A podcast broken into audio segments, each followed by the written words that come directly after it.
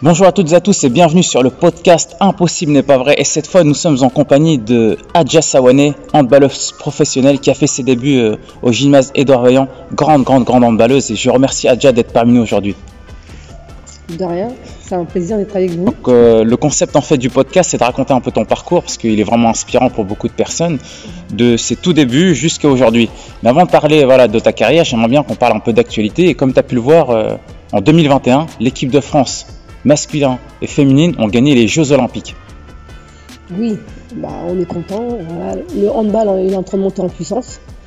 C'est vrai que bah, les garçons ils ont toujours eu des résultats et tout, mais ces dernières années, euh, les filles aussi à carton.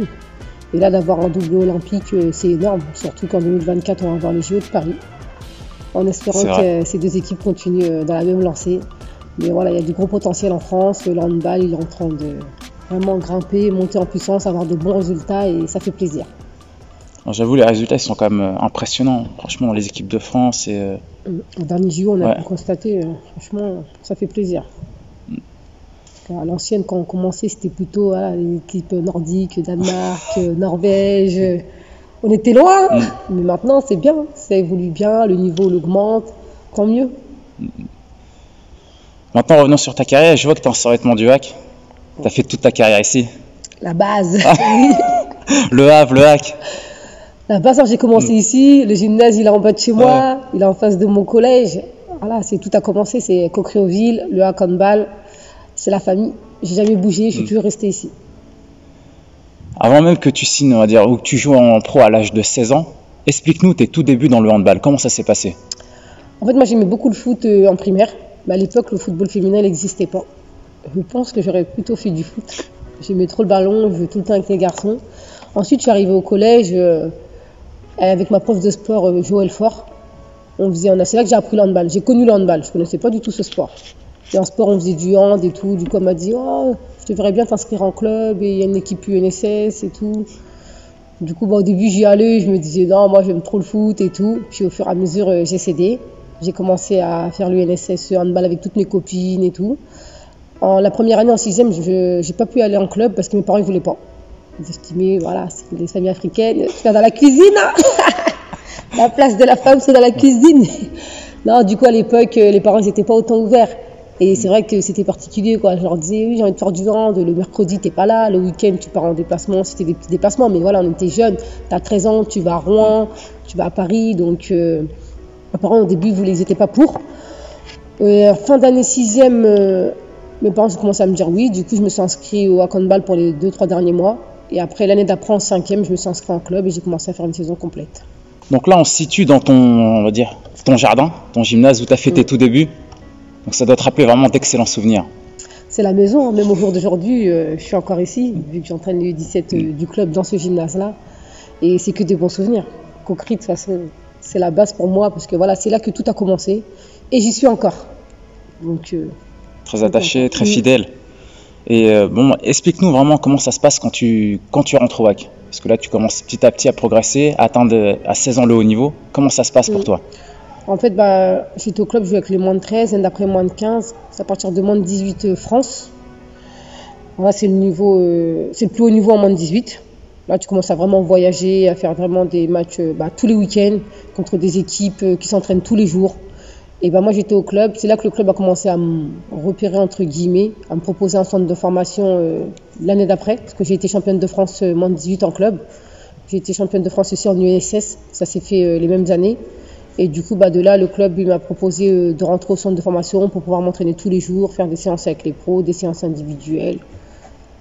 Et après, bah, tout est arrivé très vite parce que moi j'ai commencé à 12 ans et à 16 ans et demi, j'ai fait mon premier match en pro. Explique-nous ton premier match, comment ça se passe? Mon premier match, euh, le premier c'était en Coupe d'Europe. J'avais pas trop joué. Sinon, c'était contre Mios, 16 ans et demi. Oui, j'avais marqué. Je crois que j'avais fait 2 sur 2 ou 3 sur 3. C'était à Gonfreville-d'Orcher. C'était à l'époque quand je jouais pas au Duc, on fait à Gonfreville et tout. Un peu stressé, normal. Mais bon, voilà, je me disais, il faut être opportuniste. Hein. 16 ans, on me propose de jouer. C'est fort. Hein. on va tout donner. Et voilà, je pense que j'ai été très, très, très opportuniste euh, à des moments importants où euh, Fred avait voulu me mm. lancer. Et en parlant de Fred, justement, j'ai fait son interview récemment en grand entraîneur. Mm. Qu'est-ce qu'il t'a apporté? Il m'a apporté beaucoup. Après, c'est lui qui m'a lancé. Voilà, c'est quelqu'un qui a du caractère, donc forcément, bah, tu te forges auprès de lui. Et après, bah, balistiquement, bah, c'est un bon tacticien. hein. Voilà, moi je sais qu'il m'a appris beaucoup. Je l'ai eu bah, toute ma jeunesse, parce que même à l'é- à l'époque euh, du collège, je l'avais aussi. Parce qu'il faisait des interventions au collège. Ouais, ouais, ouais. Et après, bah, c'est lui qui m'a lancé en pro. Et ouais, je suis restée avec lui jusqu'à qu'il quitte euh, le club. Et voilà, c'est un bon entraîneur. Très belles expériences. hein. Mm. Et maintenant, revenons un petit peu, euh, on va dire, sur ton lieu d'origine, Coquereville, parce qu'on entend parler, euh, ouais, certains, le, le- le quartier ou quoi que ce soit. Toi, tu as une preuve qu'en venant du quartier, on peut réussir au niveau. Ah, ça c'est clair. Il a les mêmes chances que tout le monde. Après, il faut se battre, il faut y croire. Il faut aller au bout de ses ambitions et voilà, ne jamais se dire non, parce que je viens de là, moi je peux pas. Non, on a des mains, on a des pieds, on est comme tout le monde. Après, il faut être déterminé. Je pense que voilà, moi j'étais déterminée. Moi, quand j'ai commencé à m'entraîner avec les pros, je disais déjà à mes copines, oh, moi, il faut que je finisse pro, il faut que je finisse pro. J'avais, entre guillemets, l'astance. J'étais toujours là aux entraînements, en- en avance. J'aimais trop ça, j'aimais ça et j'aime toujours ça. Mais voilà, j'étais déterminée, je venais aux séances, j'étais là pour apprendre, écouter les autres. Après, voilà. Je pense qu'aujourd'hui, c'est en train de se perdre avec les nouvelles générations un petit peu. Mais nous, vraiment, on avait la Ah, c'est détermination. différent. c'est différent. Ouais, c'est différent. Mais euh, vraiment, on était dé- moi, j'étais déterminée. J'ai vécu le hand, le hand, le hand, le hand. Et voilà, après, j'ai été sérieuse niveau de balistique, j'ai rien lâché et ça a payé. J'ai aucun regret, je suis contente. Ouais, parce que le sport, ça peut aussi, on va dire, t'aider professionnellement derrière. C'est vraiment un ascenseur social extraordinaire. C'est clair. Et puis après, il y en a qui n'ont pas de chance. Il y en a qui, voilà, qui ont des blessures. Il y en a qui ont leur chance, mais ils n'ont pas t'as une chance. Des fois, tu en as deux, des fois, tu en as trois. Après, on te lance. euh, C'est à toi de te donner. Après, tu as le facteur. Bon, je pense que le facteur chance, il y a un petit peu. Mais pour moi, voilà. C'est toi et ta tête, le mental surtout. Toujours croire en soi. euh, toujours se dire, je peux. Je vais y arriver. Jamais être euh, voilà, défaitiste. Ah, ça va être compliqué. Parce que voilà. Sur une saison, tu as des périodes euh, au début de l'année, tu peux être déterminé, grave content, comme au milieu de saison, ça peut te saouler, tu n'y arrives pas. Mais voilà, il faut toujours être fort mentalement, toujours croire en soi et être déterminé et aller au bout de ses ambitions. Le fait de venir peut-être dans un quartier, est-ce que tu penses mentalement ça t'a aidé Oui, bah parce que voilà, moi je suis issue d'une famille nombreuse, entourée de beaucoup de garçons. Donc forcément déjà, tu as du mental, ça se branche. Donc tu es toujours déterminé, tu te dis, ah, je vais me faire banner. Ça, c'est... Donc forcément, on se forge. Voilà, après voilà, on a les, les, les copines de quartier avec qui on a grandi. Pareil, on est tous issus de familles nombreuses, on a grandi un peu dans le même contexte. Donc euh, forcément, euh, quand on est dedans, dans le sport, ça nous aide. Moi, je suis sûre que mentalement, euh, le fait d'être entouré de... Bah, moi, j'ai beaucoup grandi avec mes frères. Bah, ça m'a beaucoup aidé. De se faire brancher, d'être là, euh, ah, t'as marqué, t'as marqué. Tu dis, oh, faut gérer ce week-end, faut être bien. Et euh, c'est un plus.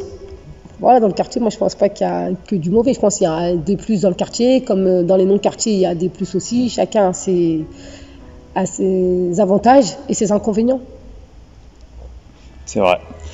Donc, quoi qu'il arrive, du lieu que vous veniez, ce qui est important, c'est vraiment votre motivation. C'est ce qu'il faut retenir. C'est clair. N'importe où d'où on vient, il faut toujours croire en soi. Voilà, venir de la misère, ça ne veut pas dire que tu vas pas réussir. Il y en a, ils ont tout et puis ils n'y arrivent pas. Il y en a, ils ont rien, ils y arrivent. La vie, elle est faite ainsi. Moi, je pense qu'il faut croire en soi et voilà, avoir des valeurs et des principes, garder une ligne de conduite et avancer. Impossible n'est pas vrai. Impossible, mais pas vrai. Donc, moi, je voudrais te poser une question, c'est sur ton numéro. Numéro 10, à la Zizou. Le numéro 10. Ah, moi, j'ai toujours voulu le, le 10 parce que voilà, j'étais une Française de football et dans le foot, le numéro 10, euh, voilà. c'est le maître. Hein. C'est les Zidane, les. Ronaldinho, il avait le 10 aussi. Ouais.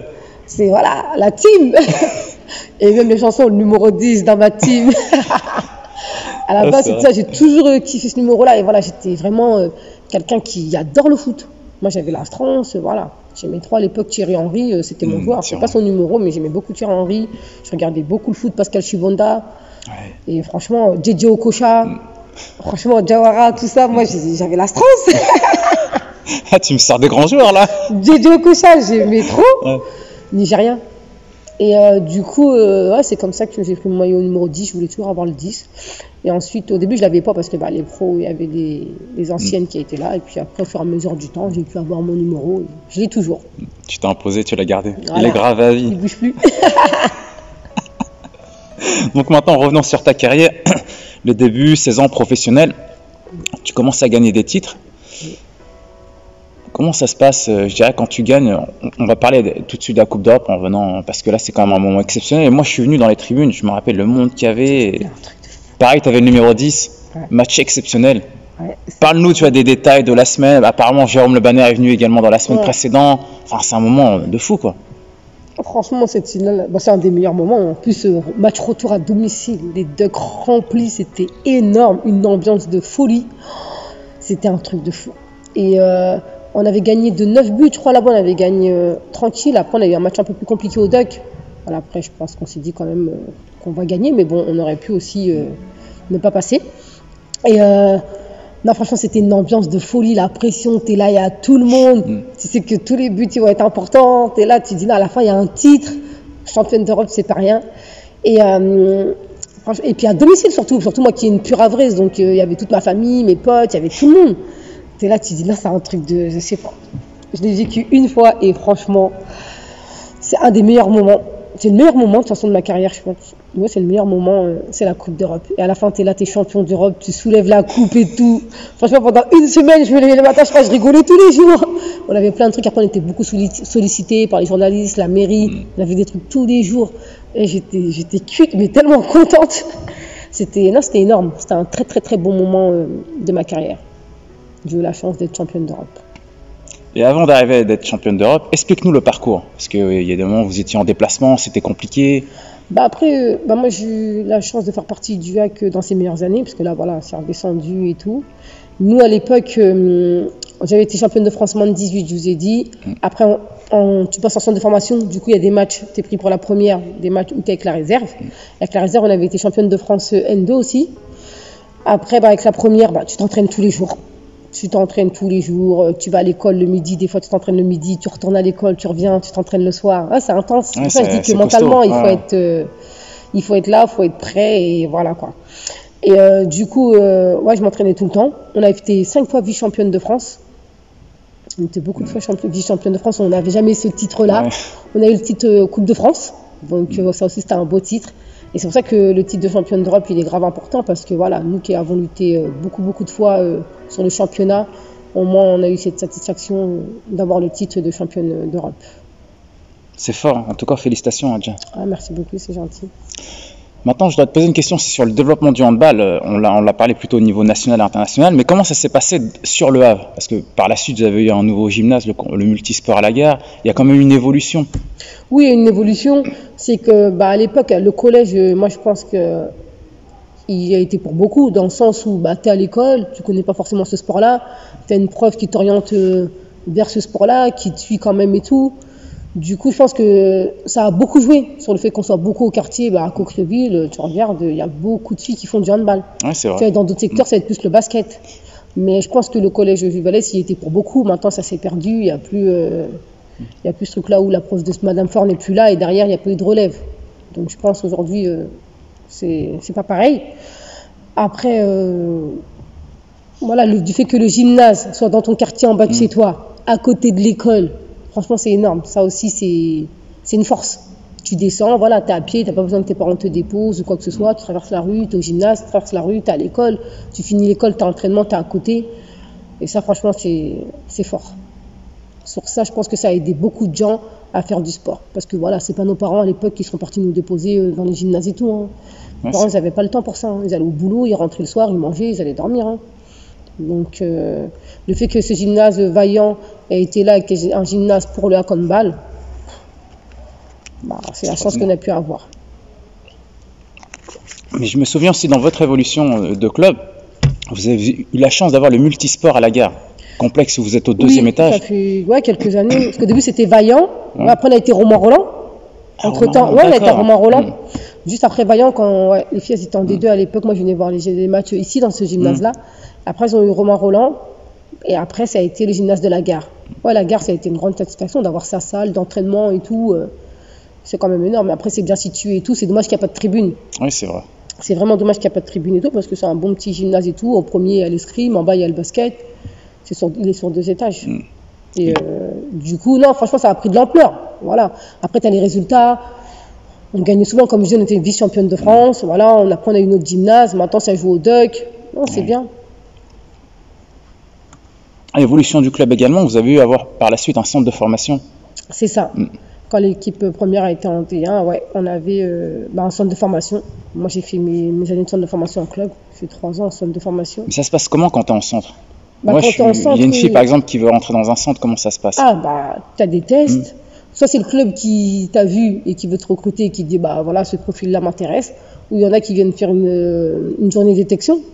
Et selon ton profil, selon tes qualités, le, le coach euh, dit, voilà, moi je veux elle, je veux elle, je veux elle. Euh, selon les postes et voilà quoi. Ensuite, tu es recruté, tu es dans le centre de formation. Centre de formation en général, bah, tu joues avec la réserve et, avec les, et tu pallies les blessures euh, des pros. S'il manque une blessée, s'il y a une chose en moins ou si tu es vraiment extraordinaire, voilà, le week-end on te dit tu joues en première ou tu joues en réserve. C'est bien, c'est- c'est c'est- c'est pas évident aussi de rentrer dans un centre parce que l'élite, euh, il doit avoir un sacré niveau quand même. Ah bah oui, là il y a du niveau. hein. Après là c'est plus de la rigolade. hein. Tu vas pas venir à l'entraînement, tu vas rigoler, Mm. tu vas penser que tu vas faire une bonne séance. Non, là c'est le haut niveau niveau. Tu viens, tu bosses, tu t'écoutes et tu rentres chez toi. Ah, c'est clair. Donc moi, je voudrais que tu me donnes maintenant trois moments forts. Tu m'as parlé de la Coupe d'Europe, mais est-ce qu'il y a deux autres moments forts dans ta carrière? Bah, moins de 18 France, avec toutes mes copines, on a passé vraiment une sacrée saison. Et c'est des copines aujourd'hui avec qui euh, bah, j'ai contact avec elles toutes. De temps en temps, on va manger et tout. On a vraiment passé des, des moments de fou hand parce que voilà, nous, on est issus d'un quartier. Voilà, on a ce côté-là où on n'est que dans notre quartier. Comme je dis, on va à l'école, euh, on a 5 minutes. On va au hand, on a 5 minutes. Et là, voilà, on a beaucoup voyagé. Puisque voilà, on est parti au Nord, c'est la première fois qu'on allait à Bordeaux, on allait à Paris, on entendait des villes, on disait c'est où ça? On prenait le train, entre copines, on passait les week-ends ensemble. Et euh, après, à partir du huitième quart de finale, comme les déplacements ils étaient un peu plus longs, on dormait à l'hôtel. Voilà, on avait 15 ans, 16 ans, nous, c'était ouf, on était avec Ouais. nos copines, c'était vraiment des, des vrais moments et on gagnait, donc euh, c'était vraiment une ambiance incroyable. C'est des moments incroyables, le sport. Vraiment. Mm. Franchement, euh, on était heureuse de, nous- de se retrouver. Donc là, tu m'en as donné deux. Est-ce que tu en auras encore un? Mhm, une fille, tac, tac, tac, le troisième. C'est peut-être en tant que coach, hein, je sais pas. tu vois. Ouais, après le troisième, je pense que c'est plus sur la reconversion ouais. en tant que coach avec mes petites U17. euh, voilà, où tu as envie de donner ce que tu as appris euh, à des petites qui ont à peu près qui ont le même parcours que toi. Parce que voilà, elles viennent de quartier. Elles ont commencé ouais, pratiquement à 12 ans, un peu comme moi et tout. Et euh, ouais, ça aussi, c'est des bons moments. Bon, là, comme c'est c'est tout récent, je suis en train de le vivre là, Ouais. je me dis que voilà quoi. Mais après, voilà, des belles rencontres surtout. Moi, franchement, ce sport-là, voilà, j'ai rencontré des belles personnes. Et la sélection aussi, jouer pour le Sénégal, ça a été un Oui, très bon moment. parler la canne. Ça a été un bon moment et tout. Même si cette canne-là, euh, on a été disqualifiés. Ouais. C'est dommage. Mais vous avez quand même réussi à faire quelque chose de fou. Ouais, hein. ouais. Et puis voilà, c'est d'autres rencontres, c'est notre ambiance, c'est l'Afrique, c'est nos racines. Donc, euh, ça fait plaisir. Donne-nous plus de précisions justement sur la sélection. La canne, comment ça s'est passé? Voilà, je suis en sélection parce que par rapport à Fred, c'est lui qui m'avait dit de venir. À l'époque, ça m'intéressait pas trop. Je me disais, oh, ça doit être c'est comment, ça doit être bizarre et tout. Après, voilà, je me suis dit, à Fred, lui, il connaît, donc euh, ça va être carré et tout. Et euh, du coup, bah ouais, ma première compétition, c'est ma canne en Angola.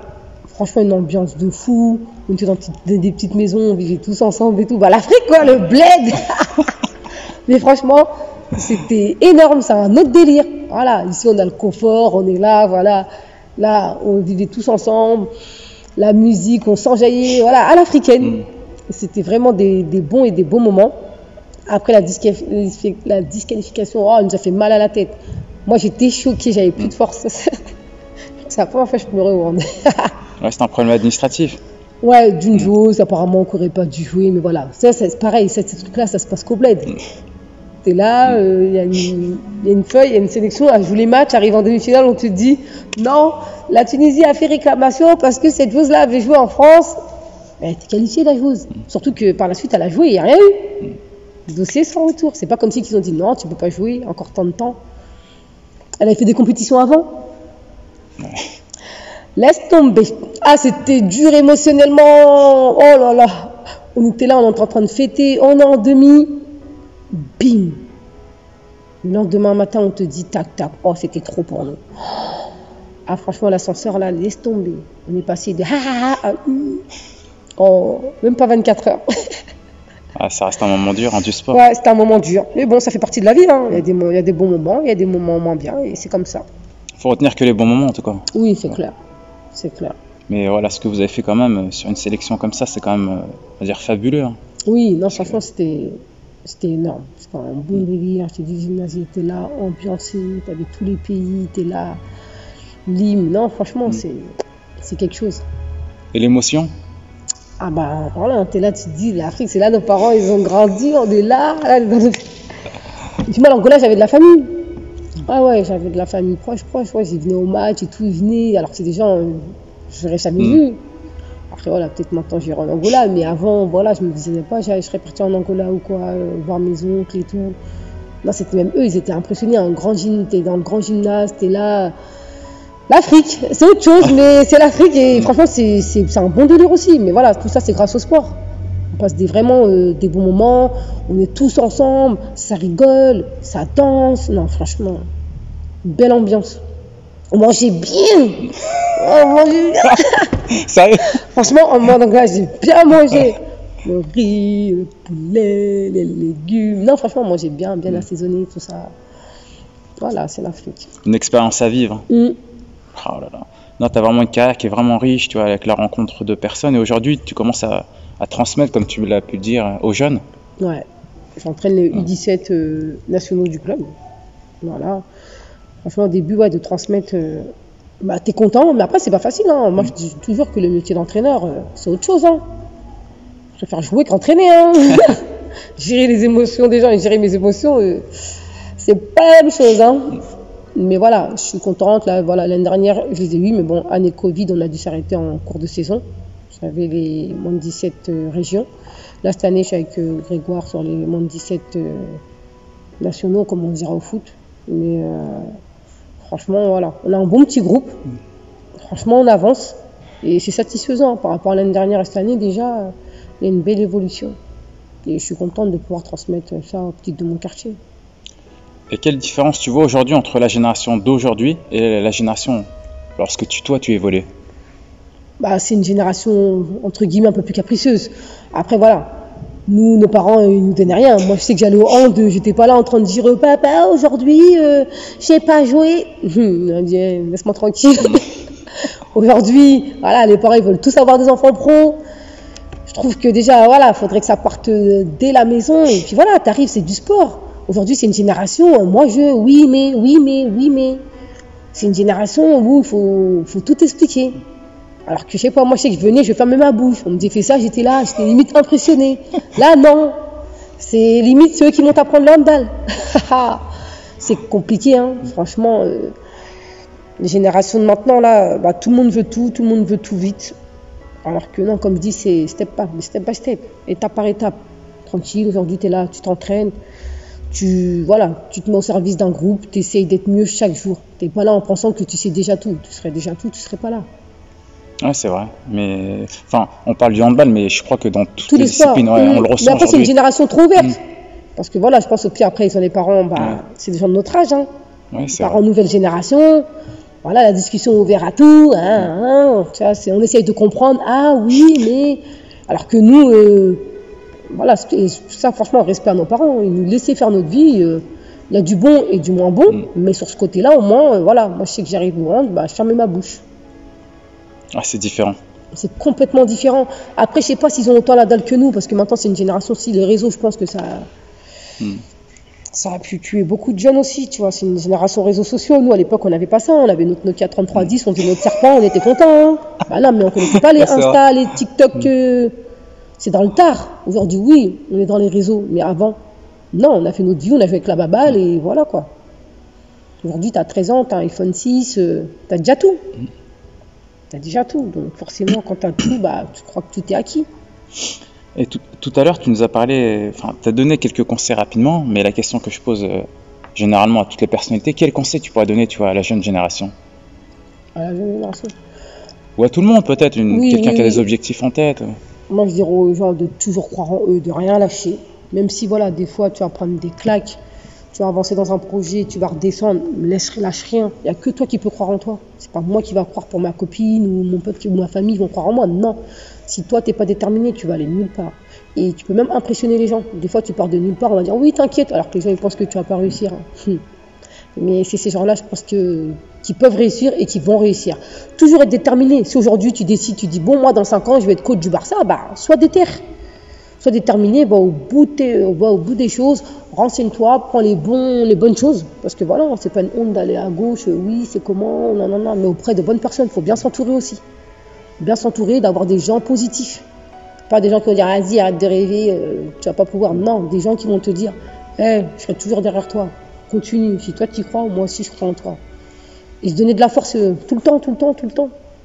Parce que c'est sûr que dans une vie, voilà, on a des coups de mou, on a des périodes où, voilà, c'est sûr que les gens ils vont se dire, oh, j'ai plus envie de rien faire. Et voilà, c'est là où les gens sont importants, ton entourage, à trop booster, à te dire, bon, c'est pas grave, là, tu as eu un mauvais passage, mais t'inquiète, ça va le faire.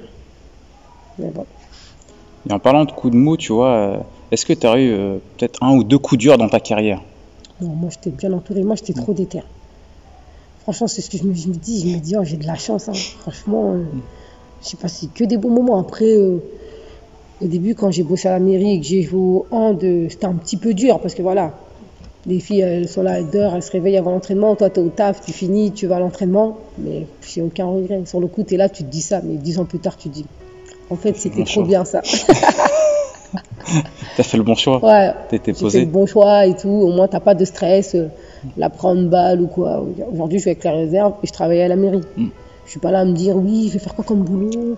Je vais faire comment si j'arrête? Non, j'ai pas eu ce problème-là. Et ça, je trouve que c'est énorme. T'as eu la réflexion très jeune de te dire faut travailler en Mm. parallèle.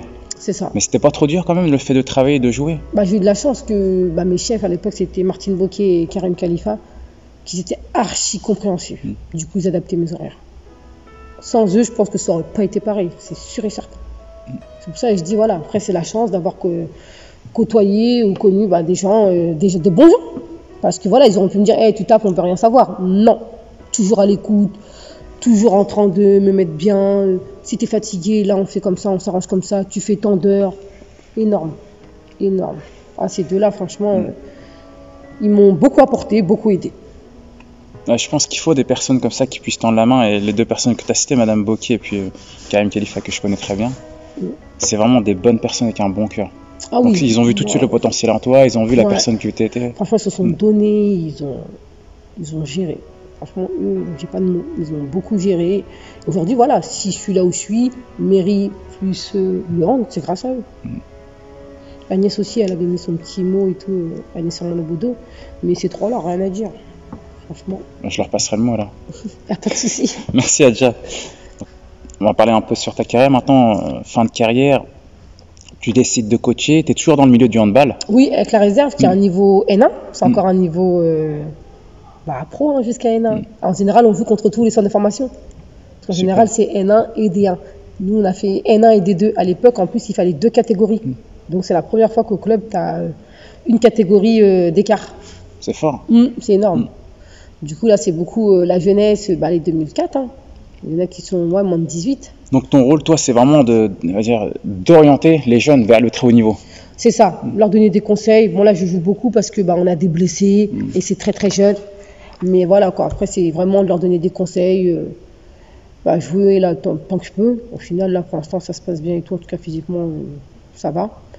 Après, euh, j'entraîne mes moins de 17 aussi. Donc voilà, c'est de donner des conseils euh, quand tu peux. Ah, fais ça, fais comme ci, fais comme ça. Et aussi euh, dans l'attitude, quoi. Parce que c'est compliqué, hein, les nouvelles générations c'est compliqué. On a l'impression qu'on n'est pas dans, le, dans la même vision. On n'est pas dans la même vision. Donc voilà, leur dire, bon, là, le coach t'a dessus, mais c'est normal aussi, il va falloir que. Et aujourd'hui, euh, voilà, quoi. T'entraînes, limite, t'es aussi psychologue. hein. Donc euh, voilà, moi, j'apporte tout ce que je peux apporter. Après, elles le prennent, elles le prennent, elles le Mm. prennent pas. Comme on dit, chacun sa route, chacun son chemin. bon, ma route, elle est déjà tracée, hein. Ah, c'est sûr, c'est mais c'est vrai. Ouais, voilà, C'est fort quand même. Et pour l'instant, ça se passe bien. Franchement, moins de 17. Et non, bah après, non, c'est très très jeune, donc forcément, c'est un peu plus compliqué. Mais la génération moins de 17, euh, ça se passe très bien pour l'instant. C'est une belle saison, je suis contente. Ils ont été euh, premières euh, de leur poule, là. Ouais. Maintenant, on est en poule haute. On va voir ce que ça va donner. Et tes projets pour la suite? Voilà, moi, c'est d'entraîner. Pour l'instant, en tout cas, on ne sait pas de quoi il fait demain. hein. De toute façon, je veux dire, euh, je vais entraîner au foot. Je non, voilà, c'est d'entraîner, voilà, de rester au club, euh, aider le club à grandir encore et encore, en espérant qu'il monte euh, très rapidement. Et voilà, après, passer peut-être des diplômes euh, d'entraîneur. Mais pour l'instant, je m'y trouve. C'est un truc qui me plaît. C'est pas forcé, j'y vais, je prends du plaisir. Après, le jour que je viendrai, que ça me saoulerait, bah là, ça sera autre chose, mais pour l'instant, ça va. Maintenant, tu peux me donner un mot sur la ville de Havre, parce que tu es toujours resté ici. J'aime trop Ouais, ma ville. LH. J'aime trop ma ville. Déjà, une ville avec la plage, c'est pas donné à tout le monde. Hein. Une ville avec la mer. euh, Non, non, j'aime trop ma ville. Oui, je suis. Voilà, j'ai pas bougé parce que j'étais bien aussi. J'étais dans un des meilleurs clubs de France. Mm. Pourquoi aller autre part À l'époque, le HAC, c'était le deuxième meilleur club de France. Il y avait Metz, le HAC. C'était toujours dans le top 3. Donc euh, voilà, j'étais bien. Après, voilà, je connais tout le monde. J'ai ma famille ici, j'ai mes amis ici. Non, j'aime trop ma ville. Ah, tant mieux. Bon, après, ça a quand même bien évolué, le Havre. Oui, ah quand ouais, là, franchement, là. Et c'est pas fini, hein. Ah, tu, connais peut-être des projets. Non, non, ça évolue, là. On attend le, le Grand Paris, là, le Ouais. TGV, là. Une heure Paris, ouh. Non, non, ça évolue. Il y a plein de choses. Même, euh, tu regardes vers la plage et tout, euh, vers euh, le volcan. Oui, c'est vrai. C'est Mm. c'est bien animé et tout. hein. Franchement, même l'été, euh, c'est dommage, on n'a pas trop le soleil, mais bon. Non, il manque juste le soleil. Mm. Mais sinon, c'est une belle ville. Adja, merci pour, ces, bah, pour cette, cette interview. Et je voulais dire également, là prochainement, je vais faire un, comme un live sur la motivation avec deux, trois personnalités. L'idée, en fait, c'est d'expliquer un peu ton parcours, mais motiver aussi toutes les personnes, qu'elles viennent du sport ou pas. Et j'aimerais bien que tu puisses participer. Ok, pas de souci. Écoute, magnifique. Ça sera sûrement sur Instagram et je te redirai la date. D'accord, pas de souci. Merci à toi parce que ton parcours il est vraiment riche et tu es vraiment une source d'inspiration pour beaucoup de personnes. Merci. Donc maintenant, on arrive à la question finale du podcast, question classique. Hein. Qui souhaites-tu que j'interviewe lors du prochain podcast? Johnny ou Estelle? Johnny Placide Johnny ou. Estelle Mendy D'accord. Très bon choix, les deux. Placide il joue, il joue à Bastia Hmm. et Estelle. Estelle, ok. Je vois c'est qui. tu vois. Donc ouais, Johnny et puis euh, Estelle. Estelle, ouais. Ok. Bon bah écoute, euh, je vais contacter. euh. Très Estelle, j'aime bien en plus en ce moment, vu qu'avec tous les débats qu'il y a là sur Mm. France 2, là, la peau des Noirs, cancan, cancan, cancan, elle, c'est vraiment de s'accepter. Parce qu'il n'y a Mm. pas beaucoup de gens qui s'acceptent quand tu regardes. Même dans le sport, hein, des fois, tu vas avoir des conversations avec des gens, ils vont être complexés et tout. Mm. Et c'est pas des choses où forcément on en parle, on voit les gens rire, on voit les gens trucs, mais on- alors que ça cache des choses des fois. Ouais, c'est vrai. ça cache des choses et tout. Ouais, ça va vraiment être deux, deux très belles interviews. Merci à toi en tout cas, Adja. De rien, Franchement, voilà, on est dans ton lieu. C'était un plaisir de pouvoir venir ici. On est à la maison Merci pour toi, rien.